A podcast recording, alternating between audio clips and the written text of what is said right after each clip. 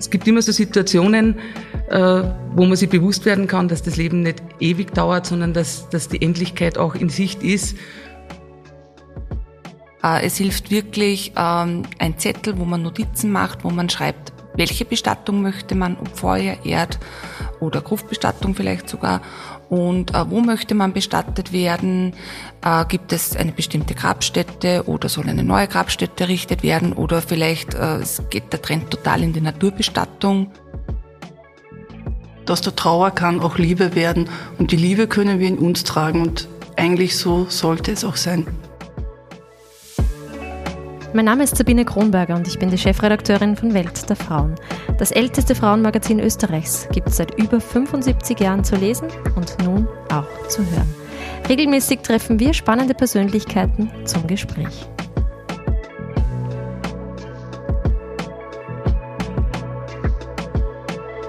Das Thema unserer aktuellen Magazinausgabe lautet Loslassen. Und wer könnte besser Bescheid wissen über dieses Thema als die Schwestern Ulrike, Margareta und Andrea. Gemeinsam führen sie das Bestattungsunternehmen, das ihr Vater schon vor ihnen geführt hat. Drei Frauen in der Rolle der Bestattung, eine ganz besondere Situation. Wie sie ihren Beruf erleben, wie sie Menschen begegnen in der Phase des Trauerns und später auch in der Phase des Loslassens, wie Begräbnisse ablaufen und warum wir Menschen Trauer brauchen, darüber spreche ich mit den drei Frauen heute. Ich begrüße euch ganz herzlich und freue mich sehr, dass ihr heute zu unserem Podcast von Welt der Frauen gekommen seid. Ja, guten Morgen, liebe Sabine. Danke für die Einladung. Es hat uns sehr gefreut, dass wir über unseren Beruf heute ein bisschen plaudern können. Ähm, es wird vielleicht ein bisschen verwundern, weil wir haben natürlich einerseits sehr viel traurige äh, Erlebnisse zu erzählen, aber äh, es passieren auch ganz schöne Dinge und äh, sind teilweise auch ganz lustige Begegnungen, äh, besonders wenn Trauerfamilien äh, von den Verstorbenen erzählen und uns da ein bisschen teilhaben lassen, wie der Verstorbene war und äh, sind dann eigentlich äh, zugleich Erinnerungen, die bei den Trauergesprächen erzählt werden. Vielleicht könnt ihr mich gleich einmal ein bisschen mitnehmen. Ähm, die Bestattung Grünzweig ist ein Bestattungsunternehmen in Oberösterreich. Ist es richtig, hat euer Vater dieses Unternehmen gegründet oder hat es schon jemand vor ihm dieses Unternehmen inne gehabt? Ja, guten Morgen, ich bin die Uli. Also unser Vater, der Karl Grünzweig, äh, war eigentlich Bankbeamter, kommt aber aus einer Bestatterfamilie in Niederösterreich aus dem Weinviertel äh, sein Vater ist sehr bald verstorben und eigentlich hätte sein Bruder den Betrieb übernehmen sollen. Und äh, der war aber noch zu jung. Jetzt ist er von der Bank nach Hause gekommen, hat den Betrieb weitergeführt. Und wie dann sein Bruder soweit war, das zu übernehmen, hat mein Vater gemeint, also er ist schon zu lange von der Bank weg, dass er da wieder einsteigen kann. Und so hat er dann die Bestattung in Oberösterreich gekauft, die damals die Frau Koppler eben zum Verkauf angeboten hat, wie sie in Pension gegangen ist. Und so sind wir nach Oberösterreich gekommen und sind dann peu à peu äh, auch in den Bestattungsbetrieb dann eingestiegen.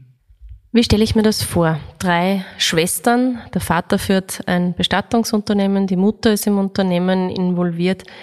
Ihr seid vermutlich sehr früh mit dem Thema Tod und Sterben und Verabschieden von Menschen in Kontakt gekommen. Was sind da eure ersten Erinnerungen dazu? Ja, guten Morgen, ich bin die Andrea. Also bei mir war es ich war eigentlich diejenige, die da nicht so viel damit zu tun gehabt hat.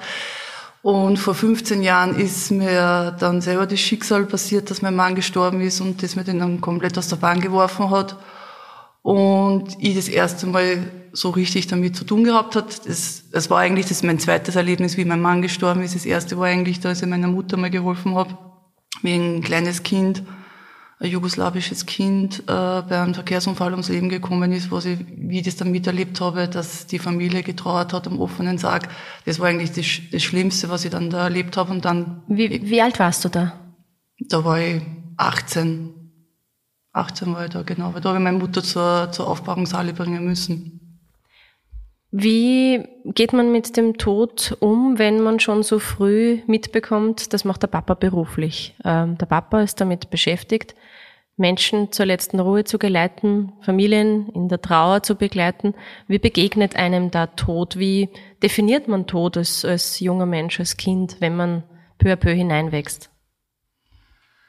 Ja, also der Tod war für uns allgegenwärtig. Also wir haben das eigentlich gar nicht so begriffen, dass das jetzt für die Menschen so ein besonderer Abschnitt ist, weil der war einfach da und hat uns begleitet und äh, das war einfach ganz selbstverständlich, dass man in Sorglager gängen, dass man Särge mithelfen vorzubereiten oder mm, ja, dass man mitfährt zu Aufbahrungen und natürlich ist es ganz ein eigenartiger Moment, wenn man als Kind das erste Mal einen Verstorbenen sieht. Äh, es ist ja für uns, also persönlich für mich war es eigentlich schon also ein sehr gemischtes Gefühl, weil äh, natürlich Kinder sind ja neugierig und Kinder wollen das sehen und begreifen, aber natürlich auch mit Angst behaftet und äh, einfach wirklich ein sehr prägendes Erlebnis, was man auch nie vergisst. Also ich weiß das noch ganz genau, wie ein kleines Mädel war und es war eigentlich die Situation so, dass äh, die Eltern halt zur Leichenhalle gefahren sind, um eine Totenbeschau mit dem Arzt halt ähm, zu machen. Und ich bin im Auto gesessen und war halt neugierig und habe auch nicht wirklich aufpasst, was jetzt passiert und habe halt dann die Eltern gesucht und bin ein in die Halle und dann ist halt, habe ich das einfach so präsentiert gekriegt. Und äh, ja, natürlich bin ich gleich ausgerannt, das weiß ich noch ganz genau. Und war momentan komisch und war natürlich auch ein bisschen verwirrt. Aber ja, man begreift halt dann einfach, okay, das ist jetzt der Beruf von den Eltern und das ist eigentlich auch das Normalste der Welt. Also es ist nichts äh, Außergewöhnliches. Ähm, das Einzige, was mich immer so ein bisschen äh, genervt hat, war, wenn man, wie ich gerade im Teenageralter war, dass die Eltern halt gesagt haben, ähm, na, äh, warst jetzt fort auf dem Festel, weil das war ja bei dem und bei dem Bauern, die kennen wir so gut und ich habe mich immer nur gewundert, dass die Eltern wirklich alle Leute kennt haben bei uns im Rayon. Das war halt wirklich eigentlich ganz witzig und spannend, weil man halt einfach durch den Beruf so viel Leute kennenlernt und so viel herumkommt, und das habe ich eigentlich lange nicht begriffen, warum das so ist. Äh, was für mich eigentlich immer schlimmes oder äh, äh, ein trauriges Erlebnis war, war das, dass meine Eltern halt auch wenig Freizeit gehabt haben oder wir sind schon im Auto gesessen, wollten irgendeinen Ausflug oder Wanderung machen und auf einmal ist halt ein Anruf gekommen, dass wer verstorben ist und der Papa gesagt, so, wir müssen jetzt wieder aussteigen, weil er hat jetzt zur Abholung fahren müssen oder hat sich um die Familie kümmern müssen. Ja, und dann war halt nichts mit dem Ausflug dann. Habt ihr aus dieser Situation gelernt, dass der Tod auch immer Priorität hat? Dass er zum Leben dazugehört. Dass er einfach zum Leben dazugehört. Es, dadurch, dass er bei uns so präsent war und er gehört ja auch zum Leben. Man soll ja immer den Kindern dann die Wahrheit sagen, wie es wirklich ist. Du hast vorhin erzählt oder fast beiläufig ein bisschen fallen lassen, dass du selber schon mit dem Tod äh, in Kontakt gekommen bist, bist, selber schon jemanden verloren hast aus deinem wirklich engsten Umfeld. Es war dein Ehemann. Hat sich dadurch deine Blickweise auf den Tod verändert? Siehst du diesen Abschied anders? Hat das auch deine Arbeit verändert mit Menschen, die trauern? Ja, die, die Arbeit hat es äh, verändert, weil ich diejenige bin, die hat dann immer die Witwen oder Witwen auffängt, weil er genau weiß, wie es ist, wie es dir den Boden unter den Füßen wegreißt. Und ich dann halt immer nur ja, Tipps, mein Ratschläge, sie können auch Schläge sein, aber ich sage halt immer, wie es bei meinen Kindern war, wie es mir ergangen ist. Äh, es geht eh jeder mit dem Tod anders um und du kannst eh nur denen Tipps geben und sagen, seid vorsichtig, wem ihr was erzählt, passt auf die Kinder auf, dass die nicht irgendwie äh, nicht mehr sprechen, sich zurückziehen. Und dann gibt's ja auch so super, ähm, bei in Schloss Buchberg gibt's immer so ein Wochenende für Witwen und Witwen, das lege ich auch jedem immer ans Herz. Mhm. Gleichgesinnte zu treffen.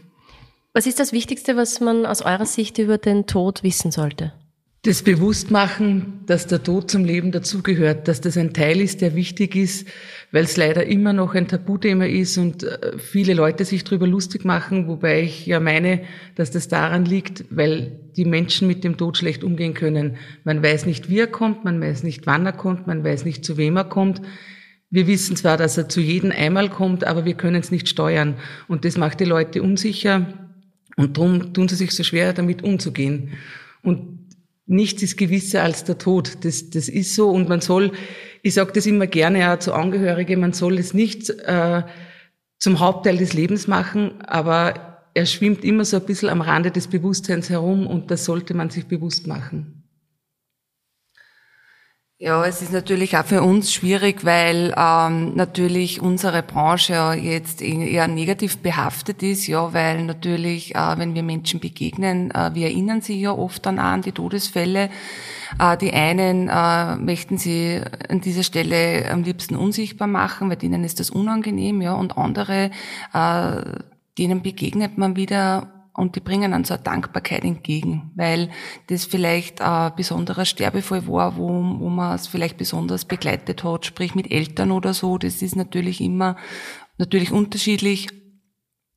Äh, aber das, was uns halt wichtig ist, dass wir halt schon versuchen mit unserer Arbeit, dass wir halt auch unseren Berufsstand in ein positiveres äh, Licht rücken, indem wir natürlich schauen, dass wir so gut wie möglich auf die Angehörigen eingehen, äh, dass die wirklich dankbar sind dafür, wie wir sie durch die Zeit begleiten und dass wir natürlich dem Verstorbenen auch in den Fokus rücken äh, aber es ist halt leider so, dass äh, man von den Menschen halt dann trotzdem immer anders betrachtet wird. Und äh, manche haben einfach immer wieder das Bedürfnis, dass sie halt einfach glauben, sie müssen witzig sein und einfach einen Kommentar fallen lassen wie äh, lasst Leid nicht sterben und äh, schau mich nicht so an, mir brauchst eh noch nicht holen. Und ganz ehrlich, wir haben es satt. Wir können es nicht mehr hören, weil es einfach wirklich äh, einfach ein bisschen zerstört, den Moment, ähm, was man oft, äh, oder Momente, was man mit Angehörigen teilen kann, wann die dankbar sind. Und dann kommen halt immer wieder die Spezialisten daher und, und meinen, sie müssen jetzt lustig sein und es ist einfach absolut nicht mehr lustig. Teilweise sogar, weil wir die Menschen äh, in den äh, eigentlich in den schwersten Zeiten ihres Lebens begleiten und auch erfahren, welche Tragödie eigentlich der Tod auslösen kann. Es geht ja jetzt nicht nur teilweise um den Verlust, sondern einfach auch um existenzielle Ängste, ja, weil da ist vielleicht jetzt gerade der Vater verstorben von kleinen Kindern, die haben vielleicht gerade Haus gebaut, die Mutter oder die, die Gattin weiß nicht, wie sie das Ganze stemmen soll. Also es ist einfach wirklich so ein langer Schweif, der was da nachhängt, was da eigentlich der Tod alles mit sich bringt. Und wir erleben da wirklich teilweise ganz schlimme Situationen und deswegen ist das ganz und gar nicht lustig. Der Tod, wenn er einem im Beruf begegnet, wenn er einem bei Menschen begegnet, verändert wahrscheinlich ja auch eure Sicht auf den Tod. Wie geht man, wenn man, wenn das Sterben, wenn das Loslassen, wenn das Begraben von Menschen das eigene Business ist? Wie geht man mit dem eigenen Tod um? Wie denkt man über das eigene Leben oder den eigenen Tod nach? Also die Kinder sowieso, weil die Kinder fragen, die fragen ja immer noch, wer ist mein Vater, welche Eigenschaften hat er? Die waren ja noch ziemlich klein, die waren ja drei, vier und sieben. Und man erzählt, ich meine, ich glaube, wir erzählen fast jeden Tag von ihm also ich glaube, der lebt unter uns eigentlich eh noch weiter. Und äh, man muss damit lernen zu leben und begleiten tut er das ganze Leben. Also ich glaube, der wird die Kinder immer begleiten, weil es ist ihr Vater. Ja, also äh, natürlich, gerade weil halt jetzt die Andrea, meine Schwester, den Tod jetzt so nah erlebt hat, äh, es ist natürlich ganz was anderes, wenn der Tod in die eigene Familie kommt, als wir, wenn wir halt beruflich damit zu tun haben das ist schon mal ein Knackpunkt gewesen, auch für mich, ja. Wenn du dann nahe, äh, äh, also eigentlich wirklich einen geliebten Menschen verlierst, weil er war einfach ein toller Mensch. Und ähm, die Sichtweise ändert der Tod natürlich schon, dass man über das eigene Leben nachdenkt und vor allem eine Dankbarkeit verspürt. Äh, besonders ich finde, habe ja immer eigentlich die Sonnenseiten des Lebens genießen dürfen. Mir persönlich ist ja äh, jetzt eigentlich nichts Schlimmes widerfahren wie eine Krankheit oder ein Verlust. Äh, und deswegen bin ich da sehr dankbar und es macht aber auch zugleich Angst, weil ihr erlebt natürlich täglich, was passieren könnte. Und es war jetzt gerade auch im Sommer persönliches Erlebnis, dass mein Gatte halt einen Schlaganfall erlitten hat. Und das war aber Gott sei Dank, dass wir gleich reagiert haben und ins Krankenhaus gefahren sind und er gleich untersucht worden ist. Also er war wirklich in Wels in den besten Händen. Wir haben ihn bestens betreut und untersucht und haben Gott sei Dank äh, das gleich auflösen können und ihm gegensteuern können. Das heißt, er hat keine Folgen erlitten jetzt vom Schlaganfall und er ist aber selber erst 39. Und äh, deswegen ist man da wirklich dankbar und schätzt es, weil ich weiß, was wir hätten eigentlich äh, bekommen können. Ja, also es ist wirklich vom schlimmsten Pflegefall bis zum Tod äh, hätte alles sein können. Ja, und wir sind da eigentlich sehr dankbar und wir genießen das Leben eigentlich mit also in vollen Zügen und sind dankbar für das, was wir haben. Ulrike, was bedeutet der Tod für dich? Was ist deine Definition, deine Sicht auf den Tod? Also ich habe als achtjähriges Kind einen schweren Badeunfall gehabt bei uns im Freibad und bin da ganz knapp nur davon gekommen bei dem Unfall. Also war dann ein paar Tage auf der Intensivstation und die Ärzte haben ihm damals gemeint, wenn wir eine halbe Stunde später ins Krankenhaus kommen, waren wir innerlich verblutet.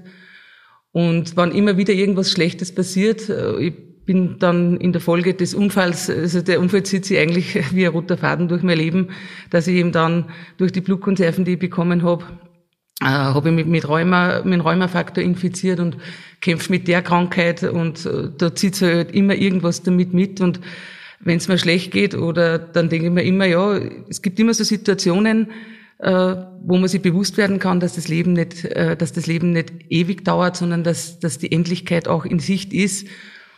Und das soll man sich bewusst machen. Also ich spreche ja oft mit Angehörigen, die sagen, na, über mein Begräbnis habe ich mir noch nie Gedanken gemacht. Und ich sage dann immer, jeder gebraucht das Auto, jeden Tag. Jeder steigt fast jeden Tag ins Auto und fährt weg. Man kann einen Unfall haben und binnen zwei Sekunden kann alles vorbei sein und da muss ich gar nicht selber schuld sein. Und darum sollte man sich das schon ein bisschen bewusst machen, dass der Tod zu jeder Sekunde, zu jeder Stunde kommen kann. Und ich habe für mein Begräbnis schon alles vorbereitet. Also ich, mein Mann weiß das bei meinen Dokumenten habe ich ein Kuvert vorbereitet und ich habe ihm schon gesagt, sollte ich plötzlich versterben, das, das soll aufmachen, da ist alles drin, da habe ich alles für mein Begräbnis niedergeschrieben. Ich bin Bestatterin und möchte natürlich ein schönes Begräbnis haben. Wie sehr sollte man denn seinen eigenen Tod vor Augen haben? Ähm, da gibt es Menschen, die wahrscheinlich viele Ängste haben diesbezüglich, Menschen, die ihn völlig außer Acht lassen und wegschieben, weil alles, was wir nicht so gerne haben, das schieben wir ja bekanntlich aus der Sichtweite, bis wir vermuten, es kann uns dann nichts mehr anhaben. Aber wie sehr sollte man den Tod im Fokus haben? Ihr kommt tagtäglich fast zu Menschen, die jemanden verloren haben, in Häuser, wo jemand verstorben ist. Ist es dann gut, wenn etwas vorbereitet ist oder ist es manchmal auch besser, wenn nichts vorbereitet ist? Naja, Vorsorge, Begräbnisvorsorge ist jetzt bei uns generell ein großes Thema und man merkt es schon, dass sehr viele Interessenten anrufen und sich informieren möchten. Äh, grundsätzlich ähm, sagen wir immer, sie sollen sich schon Gedanken machen. Sie müssen jetzt nicht immer zu uns ins Büro kommen, um das niederzuschreiben. Äh, es hilft wirklich ähm, ein Zettel, wo man Notizen macht, wo man schreibt, welche Bestattung möchte man, ob Feuer, Erd oder Gruftbestattung vielleicht sogar. Und äh, wo möchte man bestattet werden? Äh, gibt es eine bestimmte Grabstätte oder soll eine neue Grabstätte errichtet werden? Oder vielleicht äh, es geht der Trend total in die Naturbestattung. Äh, das war jetzt bei den letzten Vorsorgen großes Thema, dass gerade äh, ähm, so Waldbestattungen äh, interessant waren für die Vorsorgeinteressenten. Da beratet man natürlich gern und äh, schreibt halt dann schon Vorsorgeverträge nieder, so dass der Baum zum Beispiel schon ausgesucht wird äh, und vielleicht sogar zu Lebzeiten bezahlt wird oder es werden auch finanziell natürlich ist das ein großes Thema. Äh, da empfiehlt man Vorsorgeversicherungen äh, und das wird eigentlich gerne angenommen, gerade von Personen, die alleinstehend sind oder wo die Verwandten weiter weg sind oder wo vielleicht äh, mit der Familie kein Kontakt mehr besteht und die Personen möchten das schon äh, zu Lebzeiten niedergeschrieben haben, dass sie wissen, okay, das, das geht in Ordnung und so passiert das mit mir. Wenn ihr in Familien kommt, wo nichts vorbereitet ist, wenn ihr in Familien kommt, wo genau diese existenziellen Probleme vorherrschen, wo der Tod überraschend äh, zu Gast ist, was ist das Erste, was ihr vielleicht an Ratschlägen mit in dieses Haus bringt? Was ist das Erste, was ihr an Möglichkeiten des Agierens, des Handelns in dieses Haus oder zu diesen Menschen bringt? Also wenn jetzt ein ganz ein tragischer Sterbefall passiert, dass ein junger Vater plötzlich bei einem Unfall verstirbt oder eben ein Kind verstirbt, ähm, empfinden wir es als Bestes, wenn die Eltern einmal eine Nacht drüber schlafen oder die Trauerfamilie. Äh, am selben Tag, die sind so aufgewühlt, also da bekommst du auch keine Aufmerksamkeit, weil die sind so mit sich selbst beschäftigt, was da gerade passiert ist, dass das gar keinen Sinn macht. Man muss den Familien dann ein bisschen Zeit geben, dass das einmal, dass sie das einmal begreifen können, was gerade passiert ist. Und dann fühlt man natürlich vor. Also ich, ich, wir sind da sehr anpassungsfähig wenn wir zu einer Familie kommen, dass wir dann schon mal schauen, haben sie jetzt schon was vorbereitet oder haben sie sich Gedanken gemacht, soll es eine Erd- oder eine Feuerbestattung werden? Äh, möchten sie das in der Kirche machen oder in der Friedhofshalle? Äh, wie sind die finanziellen Gegebenheiten? Wo kann man äh, auch Tipps geben, wo sie einsparen können, wenn da jetzt eine alleinstehende Mutter ist, die sagt, ich kann das jetzt alles alleine nicht stemmen. Man kann da immer helfen, aber es ist halt immer am besten das offene Gespräch suchen, dass man offen über alles spricht. Und das ist ja auch unsere Aufgabe, dass wir die Angehörigen beraten. Wenn die jetzt überhaupt keine Ahnung haben, die dann aber zu mir sagen, Frau Grünzweig, ich habe jetzt überhaupt keine Ahnung, was ich jetzt machen muss. Wir beruhigen sie, sagen, wir setzen uns jetzt zusammen, wir besprechen das jetzt alles. Es gibt nie eine Frage, äh, über die man lachen könnte. Also ich sage immer, bitte, wenn Sie was nicht wissen, fragen Sie. Wir werden alles erklären und wir legen das alles offen. Äh, was ist zu tun, was ist zu machen? Wir schauen natürlich, dass wir ganz vielen Angehörigen abnehmen. Aber eben, wie gesagt, die Betreuung der Familie ist halt uns ein großes Anliegen. Was ich persönlich auch immer noch wichtig finde, ist, wenn man verheiratet ist, dass man sich auch mal Gedanken macht über ein Testament, dass man zum Notar geht, sich beraten lässt weil das erleben wir auch öfters. Äh, es gibt jetzt auch schon viele Patchwork-Familien und dann verstirbt der Vater und es wird komplett dann, es muss dann die Witwe das Haus verkaufen, weil sie die anderen Kinder noch rausbezahlen muss, weil überhaupt nichts geregelt ist. Und da haben wir schon wirklich äh, schlimme Erlebnisse gehabt oder auch junge Frauen da sitzen gehabt, äh, die gesagt haben, ja, ich kriege jetzt eh meine Witwenpension, die aber nicht verheiratet waren. Und das ist auch ganz wichtig, die dann bei uns sitzen und, und denen der Boden noch einmal weggezogen wird, weil sie auf einmal keine finanzielle Stütze mehr haben, weil sie nicht verheiratet sind und keine Pension kriegen. Sie kriegen dann ein Halbwaisengeld und die meinen alle, ja, ich bin ja schon zehn Jahre mit dem Mann oder habe mit denen schon zehn Jahre zusammengelebt, aber sie bekommt nichts. Und über so Sachen, ich finde, ein Testament zu machen, wo man sich dann als Partner gegenseitig äh, einsetzt, damit man mal die Kinder ausschaltet. Wir haben auch schon die Erlebnisse gehabt, die hat dann das, äh, den Kindern ihren Erbteil ausbezahlen müssen, hat ihn beim Gericht hinterlegen müssen. Und das kann sich in den meisten Fällen keiner leisten, wenn da vielleicht mal gleich zwei, drei Kinder da sind, das Geld auszubezahlen und hin zu hinterlegen. Mhm, weil da geht es auch vermutlich um große Summen.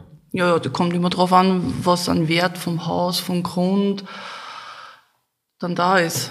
Was wäre denn da aus der Erfahrung, wenn man sagt, drei gute Tipps für Menschen, die vielleicht heute schon an morgen denken? Oder vielleicht besonders, wie in unserem Fall bei Welt der Frauen, wir haben viele Hörerinnen.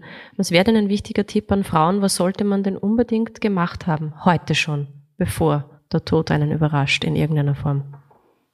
Also ich würde mir persönlich ein Testament äh, das Testament wäre mir ist, oder ist mir persönlich wichtig. Auch äh, dann, wie mein Mann gestorben ist, wir hatten ein Testament und wie ich dann alleine war, war es mir dann auch wichtig, äh, in den Testament zu hinterlegen, wer sich mal kümmert, wenn mir was passieren sollte. Wir waren ja immer viel unterwegs, weil wir früher in Deutschland gewohnt haben. Da war ich mit den Kindern immer 850 Kilometer unterwegs. Und mir war halt dann wichtig, wer, wenn wir alle vier im Auto versterben sollten, wer dann meinen Nachlass bekommt. Und ganz wichtig war mir, wer sich um meine Kinder kümmert und um das Finanzielle. Äh, wichtig wäre auch, dass man vielleicht äh, die Männer dazu bringt, dass, äh, dass man mehr in die Finanzen der, der, der Gatten einbezogen wird, dass man weiß, okay, äh, da hat der Mann ein Sparbuch oder da hat er Geld liegen oder so. Das wäre auch wichtig, weil oft äh, die Frauen das dann gar nicht wissen, was jetzt wirklich an Vermögen da ist.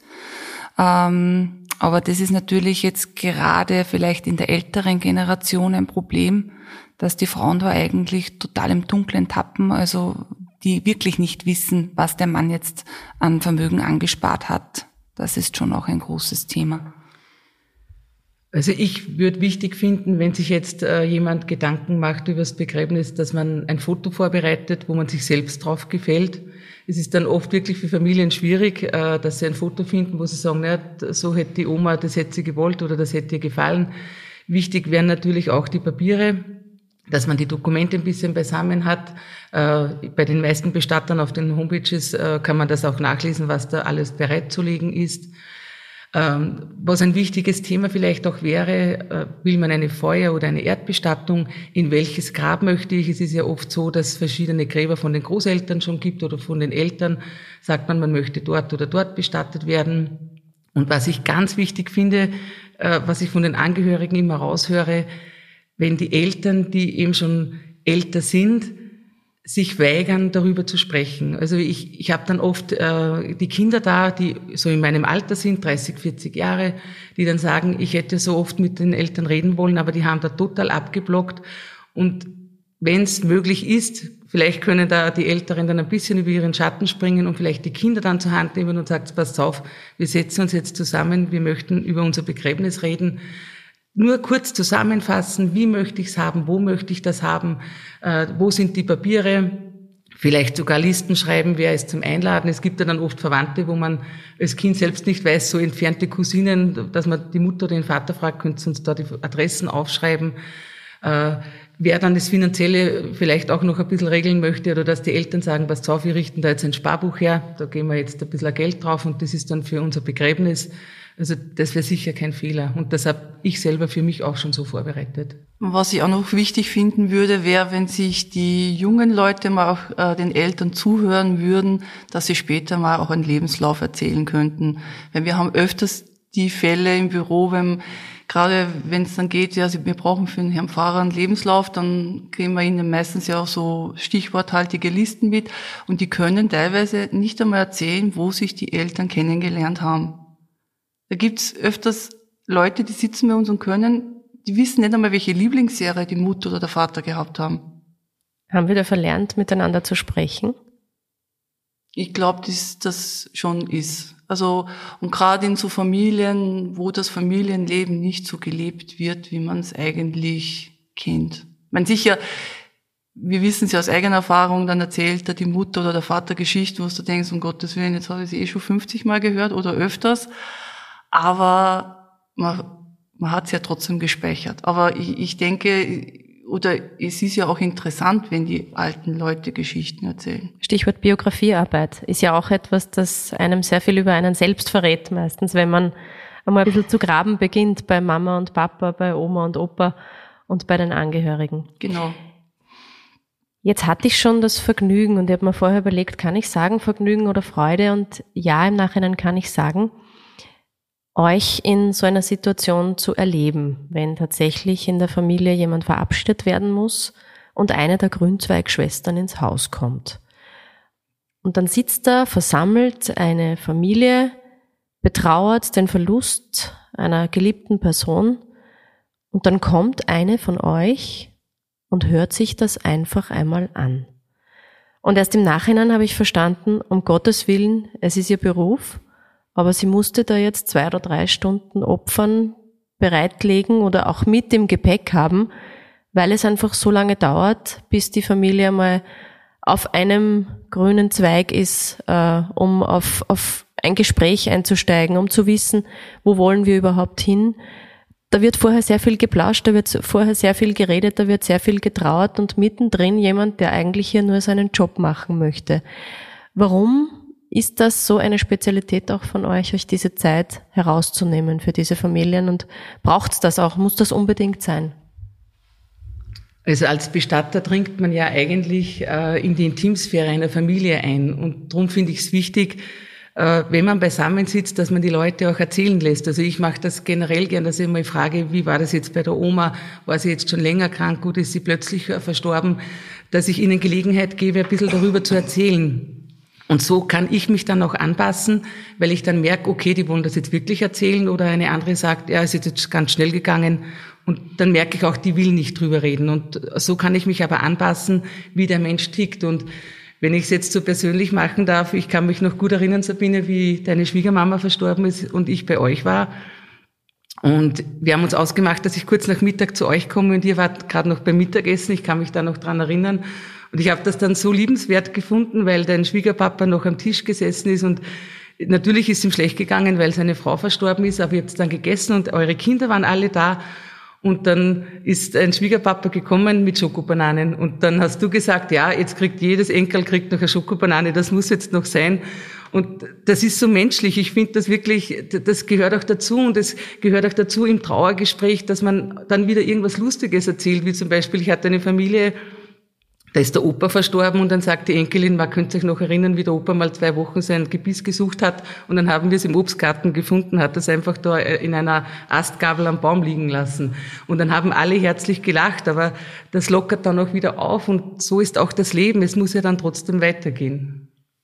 Ja, es ist natürlich immer unterschiedlich, wie man den Trauerfamilien äh, entgegentritt. Äh, eben die einen sind traurig am Boden zerstört und die musst du auffangen und die anderen äh, sind wirklich dankbar, dass die Oma ein sehr langes Leben leben durfte und erzählen dann schöne Erinnerungen mit dem Leben mit ihr. Aber das Schlimmste für uns ist eigentlich, was wir jetzt in letzter Zeit leider wieder erleben mussten, der Tod von kleinen Kindern beziehungsweise von Sternenkindern, äh, Babys, die äh, ähm, zu früh auf die Welt kommen oder vielleicht im Mutterleib schon versterben. Und äh, das war jetzt äh, vor ein paar Wochen ein ganz besonderes Erlebnis äh, da ist äh, das Baby verstorben von einer Familie, die die Wurzeln im Osten haben, äh, sind äh, orthodox gewesen und die fanden das noch ganz wichtig, dass äh, ein orthodoxer Priester noch kommt für die Beerdigung. Also es wurde wirklich eine komplette Trauerfeier abgehalten mit allen Verwandten. Also da waren mindestens 20 bis 30 Personen da. Und äh, das wurde alles zelebriert und die Familie hat sogar die Nacht in der Leichenhalle noch verbracht. Äh, da wurde noch angesucht, dass sie das dürfen. Und das Baby war offen aufgebahrt und ähm, sie wollten auch mit dem Baby noch in die Kirche gehen. Und das war wirklich sehr einschneidend und furchtbar, weil die Mutter das Kind nicht freigeben wollte. Also es war dann wirklich zu dieser Zeit, wo wir schon bei der Grabstätte waren, dass die Priester haben ihren Ritus gebetet und haben mir ein Zeichen gegeben, ich soll das Baby jetzt beisetzen.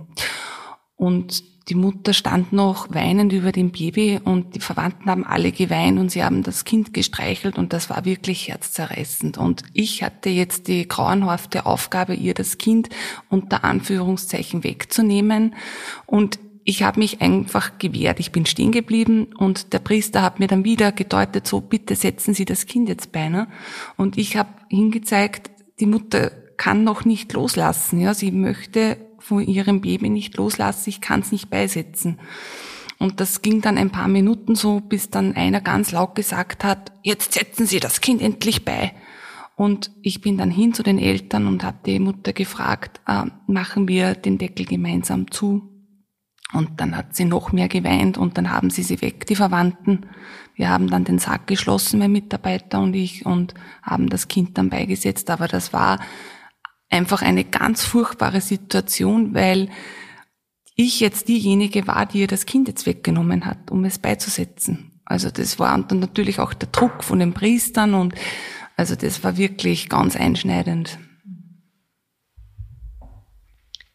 Wenn ihr an Momente denkt des Todes, der Trauer, des Abschieds, was ist das, was euch am allermeisten berührt? Im positiven wie im tragischen, im schönen wie im herzerwärmenden oder auch wirklich zutiefst traurigen?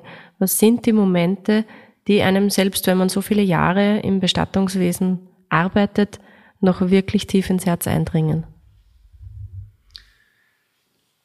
Ähm, ja, da gibt's ganz, da gibt's ganz viele verschiedene Dinge. Ähm, die, die Dankbarkeit zum Beispiel von Angehörigen, also die sich auf uns verlassen und die dann wirklich noch kommen. Ich denke mal oft, wenn man so in Trauer ist, hat man für das ja gar keinen Kopf oder gar keine Gedanken, dass ich zum Bestatter gehe und sage, du danke, das, das war so einfühlsam, du hast uns so geholfen, wir haben uns so gut aufgehoben gefühlt. Wir würden das dann oft gar nicht erwarten und das kommt dann sehr oft. Äh, genauso ist es aber auch schön, eben wenn man bei einem Trauergespräch beisammen sitzt und wenn die Leute erzählen und wenn man dann merkt, wie sie aufblühen, weil da Erinnerungen da sind, die sie mittragen, die einfach so schön waren für sie. Oder dass man eben lacht, was in Oma oder der Opa mal passiert ist. Und, oder wenn sie sich dran erinnern, war die Oma hat die besten Weihnachtskekse gebacken oder bei der Oma war der Schweinsbraten am besten. Äh, wenn sie diese Erinnerungen herauslassen und dass man das dann gemeinsam teilt. Äh, genauso schlimm ist es aber auch eben, wie Gret jetzt gerade erzählt hat, wenn Babys versterben. Also wenn man da Eltern begleiten muss, da muss man so behutsam umgehen. Vor allem, wenn man selber dann Mutter ist, wenn man selber Kinder hat und man sich denkt, mein Gott, mein Kind ist in demselben Alter, da könnte genau das Gleiche passieren. Äh, das ist dann wirklich furchtbar und dass man behutsam mit den Eltern da umgeht und, und vor allem, dass man sich die Zeit nimmt dann, dass, dass man sie nicht abfertigt, sondern dass man sie wirklich erzählen lässt, dass man ihnen die Gelegenheit gibt, den Schmerz rauszulassen. Äh, wichtig ist ja natürlich auch, dass man sich Zeit nimmt für die Familie, dass man mal äh, den Verstorbenen kennenlernt, weil oft kennen wir den ja nicht, ja.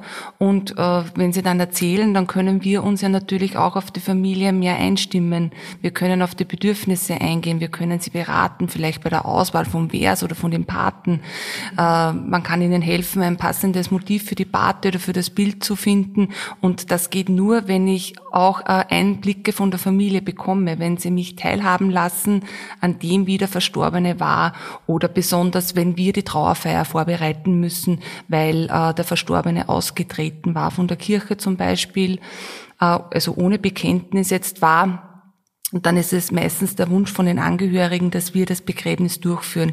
Das heißt, äh, wir setzen uns dann zusammen, um den Lebenslauf zu besprechen. Also das machen wir natürlich im Zuge vor dem Trauergespräch, ähm, dass sie uns erzählen, äh, wie die wichtigsten Stationen gelaufen sind, von der Schule bis zum Beruf, äh, die Familiekonstellation und einfach das Wesen des Verstorbenen, das wir kennenlernen. Welches waren jetzt seine stärksten Eigenschaften?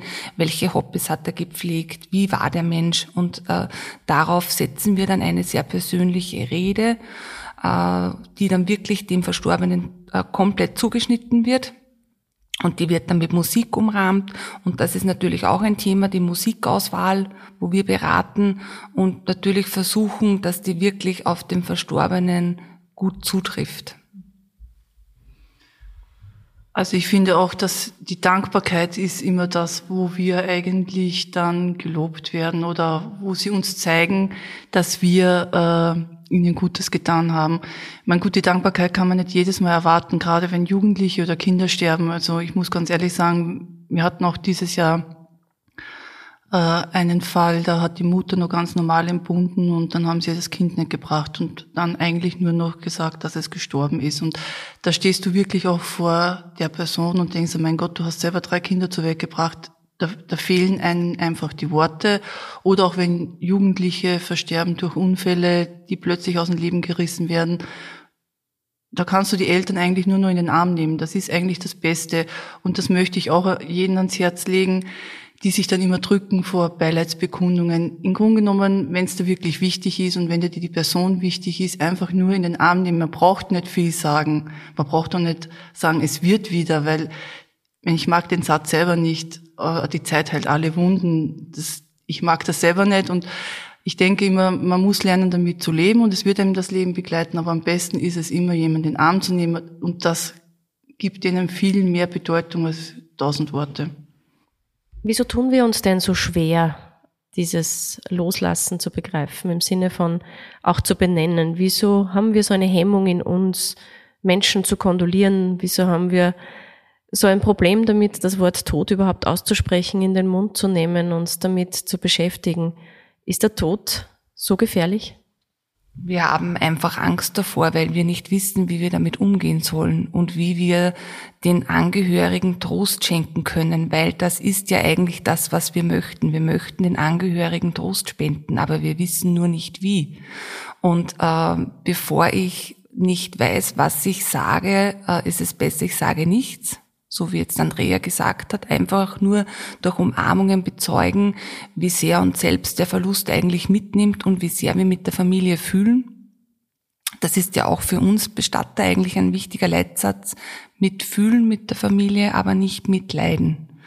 Und äh, für Außenstehende ähm, oder ich sage jetzt das, das soziale Umfeld der Trauerfamilie ist es wichtig, wirklich vielleicht da sein zu können, zuzuhören und vielleicht einfach Dinge zu machen, die für den Alltag wichtig sind. Vielleicht äh, Rasen zu mähen, ohne die Familie zu fragen, ja, weil das Gras jetzt zu hoch ist. Einfach äh, hinübergehen und, und vielleicht mit dem eigenen Rasenmäher, weil man der Familie jetzt nicht belasten möchte, oder vielleicht ein Mittagessen bringen, einen Kuchen bringen. Einfach Dinge tun und nicht nur anbieten. Das ist vielleicht ganz wichtig. Die meisten sagen, möchtest die eh, wenn du mich brauchst, ich bin eh da für die. Oder einfach mit einem Kuchen kommen und sagen so, und jetzt erzähl mal, erzähl deinen Kummer oder erzähl. Äh, und das ist, das wäre schon wichtig, äh, dass man wirklich da ist und das anbietet und ähm, durchführt, was man auch machen möchte. Ja, und ich finde es auch wichtig, äh, dass man da die Kinder nicht vergisst. Also gerade wenn junge Eltern sterben oder auch die Großeltern, Kinder brauchen eine geregelte Struktur. Für die ist es wichtig, dass der Tag normal abläuft wie immer. Und gerade wenn ein Elternteil verstorben ist, dass die Nachbarmütter vielleicht das Kind dann holen und sagen, komm, du kommst heute spielen, heute da mal mit der Barbiepuppe spielen oder du fährst mit am Tennisplatz. Was auch immer normal ist für die Kinder, das normal weiterlaufen lassen. Gerade für die Kinder ist das ganz wichtig. Oder eben wenn, wenn die Familie gerade in den Vorbereitungen vom Begräbnis ist, wo es dann immer sehr stressig ist, weil ja viel zu organisieren ist, einfach einmal einen Topf Gulaschsuppe vor die Tür stellen. Das genügt dann oft schon, dass man so die Familie noch unterstützen kann. Jetzt muss ich ein bisschen eine Kurve machen, weil äh, der Grund, warum ich mit euch dreien natürlich auch spreche, ist, weil ihr drei Frauen seid. Drei Frauen in einer männerdominierten Berufsbranche, drei Frauen, drei Schwestern noch dazu, die miteinander entschieden haben, wir führen diesen Beruf, wir führen diese Sparte, die in unserer Familie so präsent war, dieses Bestattungsunternehmen weiter. War das jemals eine Hürde? War das jemals etwas, das euch ausgebremst hat? War das jemals etwas, das euer Umfeld vielleicht als seltsam empfunden hat, dass drei Frauen im Bestattungswesen, wo eigentlich fast nur, wenn man in Österreich schaut, fast nur bis auf sehr wenige, aber viele Männer eigentlich in diesem Beruf sind, plötzlich drei Frauen anzutreffen? Also ich war ja die Erste, die in, in unseren Bestattungsbetrieb eingestiegen ist, aufgrund meiner rheumatischen Erkrankung, weil ich woanders da jetzt gar nicht untergekommen wäre, sonst, äh, äh, sonst wäre ich wahrscheinlich im Bestattungsgewerbe gar nicht tätig. Aber mein Vater hat mich von Anfang an in die erste Reihe geschoben und ich habe da eigentlich kaum Widerstand gehabt. Also mein Vater selbst, alles was ich kann, habe ich von meinem Papa gelernt und der sagt aber immer, eigentlich sind Frauen die besseren Bestatterinnen, weil sie mehr Mitgefühl mitbringen, weil sie einfach äh, meistens weicher und empathischer sind, was natürlich von Vorteil ist in diesem Gewerbe. Ich hatte nur einen Widerstand, das war unser Priester in Stadelpaurer, der Pater Paulus, der ist schon verstorben. Der hat sich am Anfang sehr schwer mit mir getan und hat mich eigentlich sogar fast abgelehnt. Und unser Papa ist halt dann zu ihm gekommen und hat gesagt, du pass auf, Pater Paulus, es tut mir leid, ich habe nie einen Jungen zur Welt bekommen, ich habe vier Mädchen und du musst dich mit der Uli arrangieren, wie es auch ist. Und dann nach zwei Jahren war es selbstverständlich, dass ich da war und äh, dann durfte sogar nur ich ihm immer den Weihrauch dann äh, geben, dann war alles wieder in Ordnung. Naja, eigentlich haben wir schon viele Kolleginnen, die jetzt in dem Beruf tätig sind. Ähm, und besonders jetzt wie die Tage bei Innungstagungen trifft man wirklich auf viele Frauen und die sind auch wirklich sehr stark in diesem Beruf. Ja. Und habe eigentlich so jetzt auch keinen Widerstand erlebt, vielleicht eher in den jüngeren Jahren, wo ich begonnen habe, im Betrieb zu arbeiten, dass man vielleicht nicht ganz ernst genommen wird. Man ist jetzt eine junge Frau, ähm, die da jetzt die volle Kompetenz aufzeigen muss, ja. Also das war jetzt von der Kompetenzseite kein Problem, aber man wurde schon am Anfang von den Angehörigen etwas kritischer beäugt, ja. Und da musste man sich halt dann behaupten und durchsetzen und dann natürlich äh, zeigen, man weiß das, man kann das und war eigentlich nie ein Problem. Äh, wir haben da auch einmal einen, einen Fall gehabt, einen Sterbefall äh, in einem Seniorenheim und von unseren Mitarbeitern war niemand zu erreichen und äh, der Verstorbene war eben abzuholen und dann sind Grete und ich halt abholen gefahren und wir mussten dann fast ein bisschen schmunzeln, weil die Pflegerinnen dann so irritiert waren, da kommen jetzt zwei Frauen, die den Verstorbenen abholen. Normalerweise wäre das Männersache.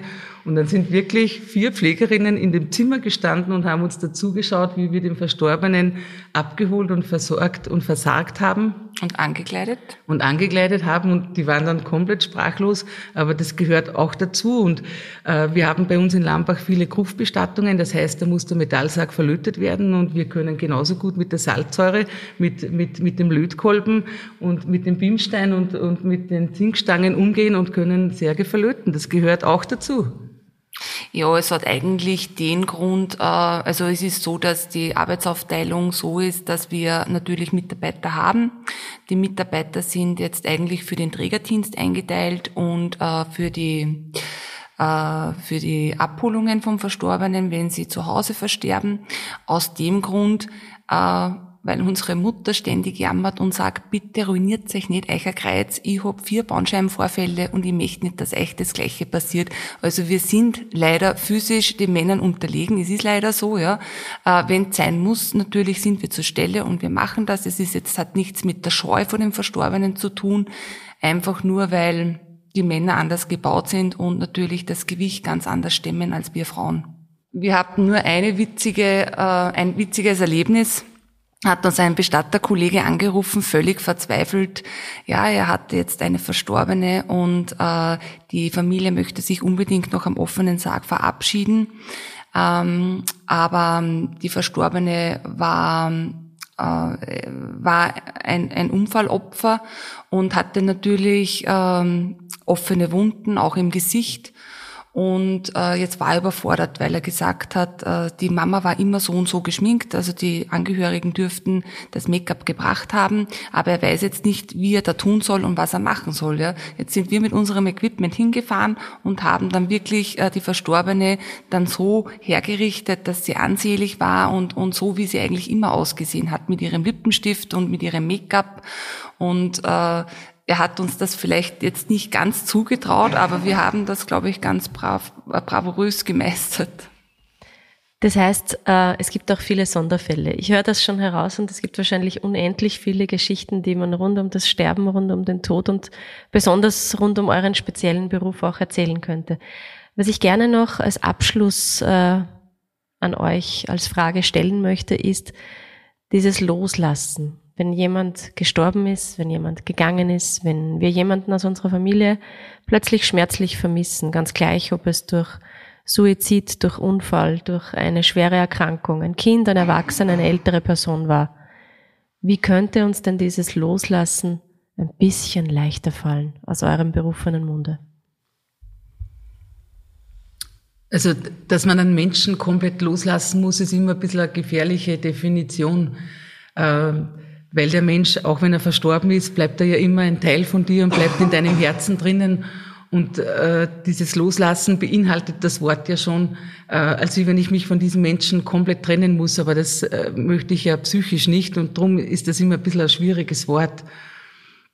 Äh, da würde ich auf jeden Fall äh, man, kann keinen Ratschlag geben. Also jeder Mensch trauert anders und äh, wie meine Schwester sagt, Ratschläge können auch manchmal Schläge sein und man muss in sich hineinfühlen, äh, was für mich das Beste ist.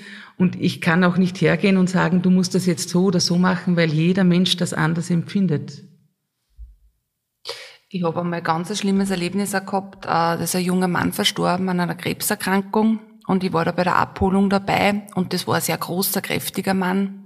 Und ich bin mit meinen zwei Mitarbeitern dorthin gefahren und der hat in einem Mehrparteienhaus gewohnt, glaube ich, im zweiten Stock. Und wir mussten halt den Verstorbenen dann das Stiegenhaus hinuntertragen. Und die Familie hat total Angst gehabt, dass wir ihn fallen lassen, weil er wirklich so kräftig gebaut war, aber es hat dann eh alles geklappt, das war kein Problem, weil machen ja auch meine Mitarbeiter öfter, ja.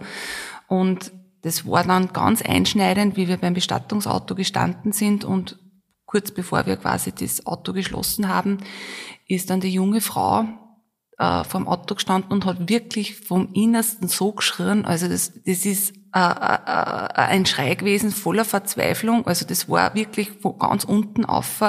Das war, boah, also da, da bin ich da gestanden und sind wir selber auch die Tränen gekommen. Ja, das war wirklich ganz schlimm.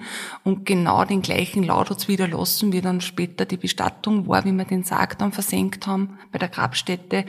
Also das war wirklich boah, also das, das, das Herre heute noch. Also das war wirklich ganz schlimm. Immer dieser Moment, sie muss jetzt ihren Mann loslassen. Einmal der erste Moment vom Wohnhaus, so jetzt muss er, jetzt muss er weg, jetzt wird er weggeführt. Und der zweite Moment, wo der Sarg versenkt wird. Also wo er einfach vom irdischen Leben unter Anführungszeichen verschwindet, ja. Und das war wirklich was, was ich auch, also ganz in einer starken Erinnerung habe und ganz prägend war für mich. Was ich persönlich wichtig finde, sind die Rituale, die man ja beiwohnen kann. Und äh, die mache ich zum Beispiel auch mit meinen Kindern. Und denen ist es auch ganz wichtig, wenn ihr Vater oder mein verstorbener Ehemann Detlef äh, Geburtstag hat, dann gehen wir gemeinsam essen oder wir lassen eine Messe gemeinsam äh, lesen oder wir zünden eine Kerze an oder die Kinder haben sie auch in die Studentenwohnheime das Foto und der Kerze und da haben wir ja unten, wir haben so Kerzenständer, da kann man unten, haben wir so ein Haarbüschel von ihrem Vater drinnen und jetzt war auch das Erlebnis, mein älterer Sohn hat jetzt eine Freundin, die war dann bei ihm das erste Mal in sein Zimmer und hat dann gesagt, ich glaube, wir teilen dasselbe Schicksal. Die hat bis dahin nicht gesagt, dass sie selber halbweise ist, weil sie es nicht übers Herz bringt. Und ähm, wir haben auch viele schon mittlerweile Erinnerungsstücke, die wir selber den Angehörigen anbieten ob es Schmuck ist mit einem Fingerabdruck oder eben die Kerze, dass wir sagen, wir können ihnen ja nur eine Haarsträhne abschneiden als Erinnerungsstück. Man kann sie aus äh, der Asche einen Stein machen lassen. Also es gibt schon viele Möglichkeiten, dass der Verstorbene trotzdem bei einem ist. Da muss ich jetzt, obwohl die Zeit schon fortgeschritten ist, aber noch eine Frage stellen. Die Rituale, die wir alle kennen, wir haben ja viele Abschiedsrituale. Dieses Versenken des Sargs ist auch ein Ritual. Dieses Beten äh, im Vorfeld des Begräbnisses, äh, diese Andachten, das Zusammenkommen, das Rosenkranzbeten, Kerzen anzuzünden, ähm, Sargträger. Wir haben so viele Dinge, die fast ein bisschen auch festgeschrieben sind in unseren Riten und alle Religionen haben ihre speziellen Riten und, und Abläufe. Warum brauchen wir denn das so dringend?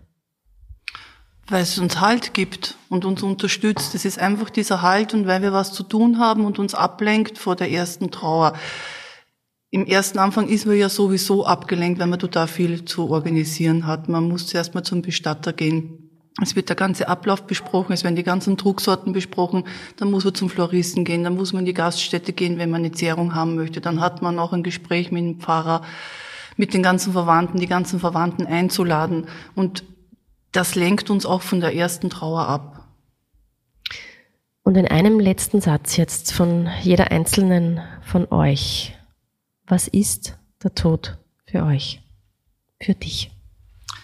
Ich habe jetzt bei einer Veranstaltung von unseren Innungsmeistern einen total schönen Satz äh, gehört und den finde ich eigentlich total schön. Der hat gesagt, aus der Trauer kann auch Liebe werden und die Liebe können wir in uns tragen und eigentlich so sollte es auch sein. Ja, ein Leitsatz von mir ist, alles hat seine Zeit. Und äh, man sollte wirklich die Zeit, die man hat, genießen und schätzen und vielleicht nicht immer alles überhasten. Äh, Dinge, die äh, gleich zu erledigen sind, sollte man tun. Man sollte nicht vieles verschieben, ähm, aber einfach das Schätzen, wertschätzen und dankbar sein. Wir müssen uns bewusst machen, dass das Leben ein Ende hat, dass der Tod irgendwann einmal kommt und darum sollten wir das Leben genießen. Und da möchte ich gerne einen britischen Dichter zitieren, den Sir Popper. Der hat gesagt, äh, das Leben ist nicht wertlos, weil es ein Ende hat. Gäbe es kein Ende, so hätte das Leben keinen Wert wenn dann plötzlich beim Interview auch mir die Worte fehlen. Vielen, vielen Dank für diesen Einblick in eure Berufe, für diesen Einblick in all das, was ihr uns verraten habt. Äh, ich möchte zum Abschluss auch noch Dankbarkeit aussprechen an meine Schwestern, weil wir wirklich ein gutes Team sind und ohne diese gute Zusammenarbeit würden wir auch nicht gut zusammenarbeiten können im Dienste der Angehörigen. Ich weiß zu schätzen, dass ihr heute nicht nur euer Herz aufgemacht habt, sondern auch uns ein bisschen aus dem Nähkästchen geplaudert habt, wie euer Beruf abläuft, uns vielleicht den ein oder anderen Tipp gegeben habt, wie wir vielleicht auf den Tod neu blicken können oder schon das ein oder andere vorbereiten könnten und nicht dann völlig überrascht dazustehen, wenn er plötzlich zu Gast ist. Ich sage vielen herzlichen Dank fürs Gespräch, danke für eure wertvolle Arbeit und es war sehr schön, euch im Welt der Frauen Podcast zu Gast zu haben. Dankeschön.